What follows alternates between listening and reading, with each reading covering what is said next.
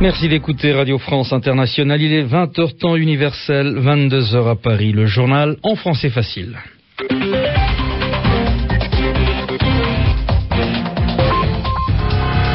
Kasongo Mwema Yamba Yamba.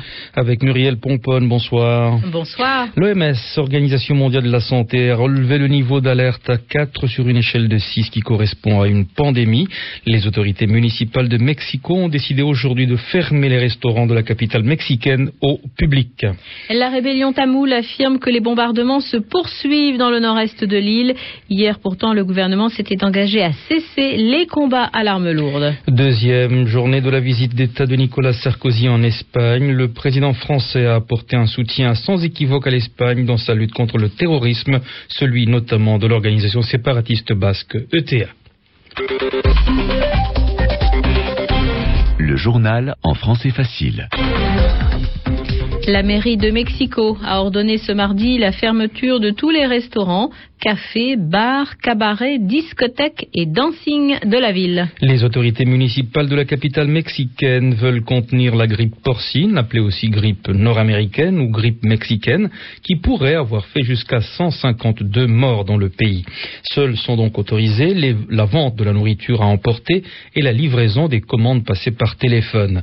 La mesure vise à éviter les regroupements propices à la propagation du virus. Si le nombre de malades reste limité, plusieurs régions du monde sont désormais touchées par le virus de la grippe. Un cas bien constaté au Costa Rica, deux nouveaux cas confirmés au Canada, un deuxième cas de grippe mexicaine confirmé en Israël, où plusieurs mesures de prévention ont été prises. Catherine Monet. Les deux premiers malades israéliens sont revenus tout récemment du Mexique. Le premier a 26 ans, le deuxième 49. Tous les deux sont actuellement placés en isolement dans des hôpitaux différents près de Tel Aviv. Une petite fille de 5 ans, nièce d'un des malades qui présente les symptômes du virus, a été également placée en observation. Le ministère israélien de la Santé se veut pour l'instant rassurant. L'épidémie touche le monde entier. Il n'est donc pas surprenant qu'Israël soit affecté à son tour. L'État hébreu assure également disposer de suffisamment d'antiviraux pour pouvoir traiter un million de personnes. Le ministère de la Défense a donné des instructions pour mettre en place une cellule de crise pour faire face à une éventuelle propagation de l'épidémie. Pour l'instant, il est simplement recommandé aux Israéliens d'éviter de voyager au Mexique ou de se manifester auprès des services médicaux dans le cas où ils reviennent de cette région en souffrant d'état grippal.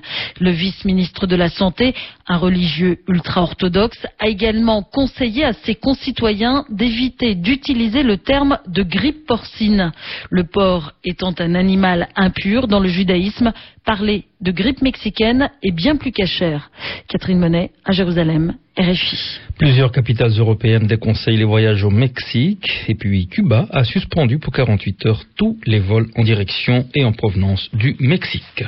Le dialogue entre représentants des camps politiques rivaux au Liban sur une stratégie nationale de défense a été reporté au 1er juin prochain. 14 personnes représentant la majorité parlementaire anti-syrienne et la minorité menée par le Hezbollah chiite étaient en réunion à Beyrouth pour un sixième round du dialogue lancé en 2008. La frontière entre la Bolivie et le Paraguay est désormais officiellement démarquée et reconnue par les deux pays. Les présidents boliviens Evo Morales et paraguayen Fernando Lugo ont signé un accord très important à Buenos Aires. Important puisque cette frontière, proche de la région de Chaco, avait provoqué une guerre meurtrière entre les deux pays dans les années 30. La rébellion tamoule affirme que les bombardements se poursuivent dans le nord-est de l'île. Oui, hier, pourtant, le gouvernement sri-lankais s'était engagé à cesser les combats à l'arme lourde. Plusieurs dizaines de milliers de civils sont toujours bloqués par les combats et sont privés de secours. Les ministres français et britanniques des Affaires étrangères se rendront demain, mercredi, à Colombo. Bernard Kouchner et David Miliband vont tenter d'obtenir des autorités sri-lankaises un cessez-le-feu humanitaire. Les autorités pakistanaises continuent leur vaste offensive anti-taliban dans le nord-ouest du pays. L'armée pakistanaise annonce aujourd'hui qu'elle entame la reconquête du district de Buner, lieu hautement symbolique situé à seulement une centaine de kilomètres de la capitale Islamabad. Tony Cross, du service anglais de RFI, a joint Muslim Khan, le porte-parole des talibans du SWAT. Celui-ci confirme la volonté des religieux d'étendre la loi des tribunaux islamiques à tout le pays et conteste le bilan officiel de l'offensive. Le bilan de l'armée est faux. Ils disent qu'ils ont tué 20 talibans. Ce n'est pas vrai. Deux de nos hommes sont morts et deux autres, des hommes des tribus, ont été tués. Nous nous disons que 22 soldats ont été tués dans l'offensive. Tout ce qu'ils vont réussir à faire, c'est de nouveaux ennemis pour l'armée. Souvenez-vous qu'il y a 95% de musulmans au Pakistan. Et nous voulons des règles, les mêmes règles que nous avons mises en place dans le SWAT, que ces règles soient étendues à tout le pays. Les tribunaux islamiques, la charia doivent être valables pour tous, en dehors du SWAT, en dehors de Peshawar.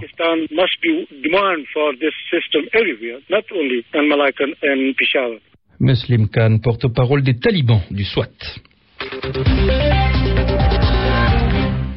Deuxième journée de la visite d'État de Nicolas Sarkozy en Espagne. Le président français a apporté un soutien sans équivoque à l'Espagne dans sa lutte contre le terrorisme, celui notamment de l'organisation séparatiste basque ETA. Deux temps forts ont marqué cette journée. D'abord le sommet bilatéral, ensuite le discours devant les Cortes, le Parlement espagnol. François Musso. De longs applaudissements ont conclu le discours de Nicolas Sarkozy devant les députés espagnols. Il faut dire que le président français a tenu des propos très amicaux à l'égard du pays voisin. Chaque fois que l'Espagne aura besoin de la République française pour affaiblir les terroristes d'ETA, la France sera là quel que soit le gouvernement en place à Madrid. Cette phrase a de l'écho ici. Les députés de tous les partis sont reconnaissants très reconnaissant même à Sarkozy de s'être impliqué si personnellement dans la lutte policière contre les séparatistes basques d'ETA.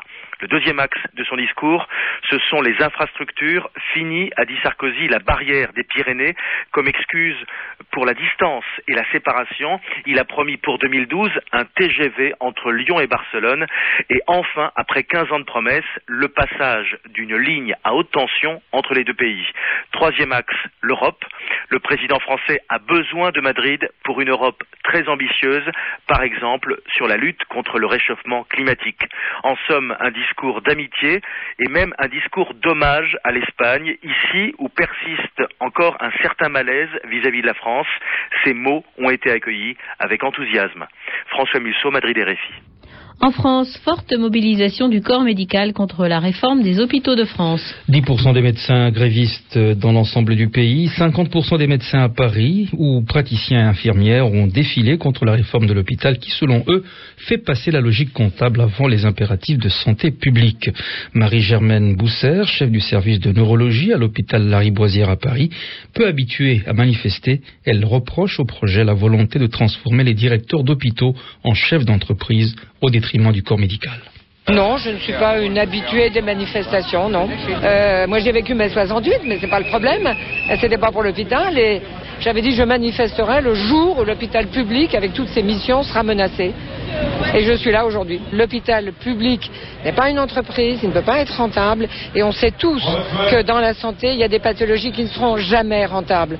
Donc, il y a le privé d'un côté, à but lucratif, et il y a l'hôpital public. Donc nous sommes pour que l'hôpital public ne soit pas une entreprise, pour que l'hôpital public réalise ses missions au service de la santé euh, de la population. C'est pour que le projet médical d'un établissement soit fait avec les soignants et pas seulement aux mains d'un directeur tout-puissant à qui on demandera que son établissement soit rentable. C'est ça qui ne va pas.